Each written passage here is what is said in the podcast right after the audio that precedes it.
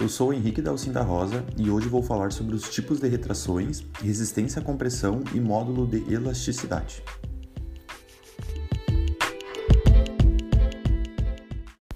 Bom, aqui vou apresentar os diferentes tipos de retrações e vou comentar um pouco por que elas acontecem e como podem ser prevenidas. Primeiramente, temos a retração plástica, que ocorre devido à evaporação da água no concreto ainda em estado fresco. Além disso, temos a retração por secagem, que também é causada pela evaporação, onde nós teremos a evaporação da água capilar da pasta de cimento, porém ela ocorre no concreto já em estado endurecido. E uma maneira de prevenir esses dois tipos de retrações seria evitar a evaporação da água, ou seja, cuidar o concreto nas primeiras idades para que ele não perca muita água.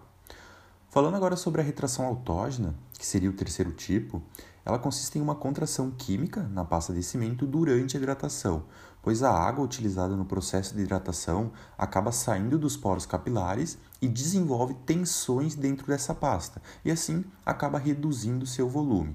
Este tipo de retração é inerente ao cimento e por isso ele não pode ser evitado tão facilmente. Porém, uma maneira de minimizar esse tipo de retração é aplicar um processo de cura adequado, ou seja, uma cura imersa em água. E por fim, temos a retração térmica, que serão as mudanças volumétricas que ocorrem devido às variações de temperatura, ou seja, a temperaturas muito elevadas o concreto aumenta seu volume e a baixas temperaturas o concreto diminui seu volume.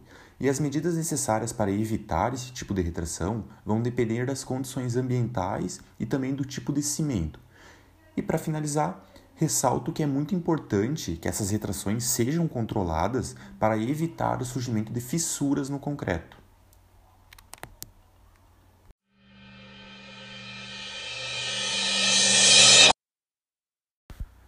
Nessa segunda parte, apresentarei alguns fatores que têm influência na resistência à compressão.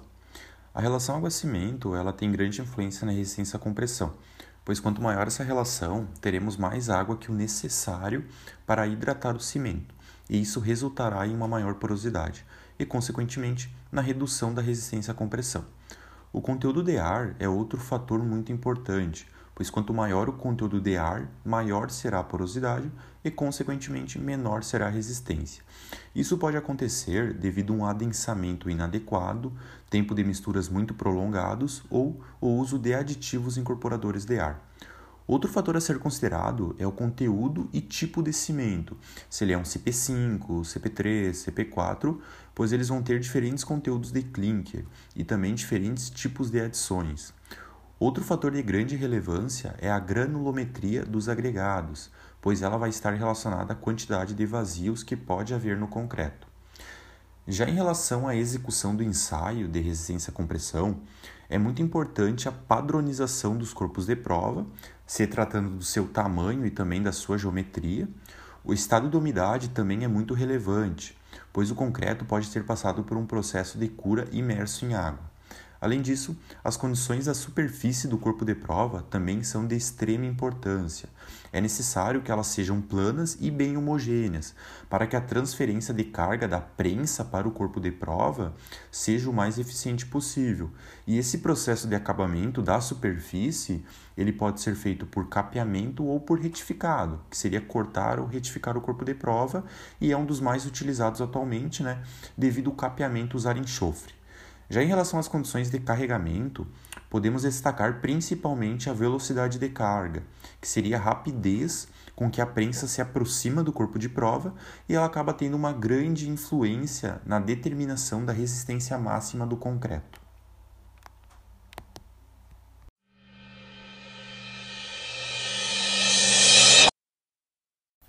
Bom, e para finalizar, vamos comentar um pouco sobre o módulo de elasticidade.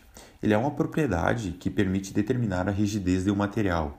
Por isso, ele vai ser muito importante para o dimensionamento das estruturas de concreto. O ensaio para a determinação do módulo segue a NBR 8522 e geralmente ele é feito em amostras cilíndricas, onde os equipamentos vão medir a deformação longitudinal e transversal quando o corpo de prova é submetido a uma carga. Porém, é muito importante que a carga seja até 40% da resistência máxima, ou seja, é necessário que a resistência máxima já tenha sido determinada. E a partir disso, obtém-se a curva tensão-deformação, que permitirá o cálculo do módulo de elasticidade, de acordo com o tipo de curva. Diante disso, podemos ter quatro maneiras de quantificar o módulo, podendo ser através do módulo secante, módulo cordal, módulo tangente ou módulo dinâmico.